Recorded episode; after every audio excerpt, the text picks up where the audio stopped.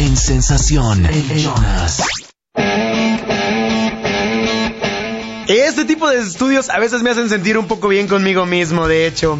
Bueno, porque yo soy el hermano mayor, para los que no lo sepan. Yo en mi familia soy el hermano mayor. Pero bueno, vámonos con lo que dice el hecho y el hecho al trecho. Un estudio llevado a cabo por un grupo de, de investigadores, más bien dicho, perdón, de la Universidad de Leipzig, Alemania, pone fin a muchos, muchos años de debate respecto al tema de el orden en el que, en el que nacemos determina nuestra inteligencia. Pues resulta que los primogénitos son los más inteligentes y este valor comienza a descender hasta llegar al Benjamin, el menor valor intelectual de todos los hermanos. El Benjamin se refiere al hermano menor en términos de investigadores y principalmente los alemanes.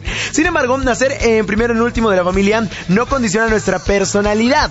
Eso es muy pero muy aparte. No quiere decir que sea más recto, más honesto el primero, que el último no vaya a triunfar en la vida. No, para nada. Eso dicen los investigadores que solo afecta estadísticamente al intelecto. Para llegar a esta conclusión, los investigadores examinaron tres bases de datos clave de Estados Unidos, Alemania y Reino Unido, en las que determinaban variables importantes en el estudio como el tamaño de la familia, el origen, el estatus socioeconómico y la edad de los niños. Tras comparar los datos, descubrieron que los niños presentaban 1.5 puntos más altos de coeficiente intelectual conforme subían posiciones hacia el hermano mayor. O sea, el primogénito tenía más oportunidad intelectual que los demás. Otra de las conclusiones del estudio tiene que ver con la percepción de uno mismo respecto a su curiosidad intelectual. Y es que, según el estudio, los primogénitos se inclinaban más a afirmar que contaban con un vocabulario más rico y que poseían también menos dificultad para comprender ideas abstractas de otras personas e incluso ideas ajenas a su código de conducta.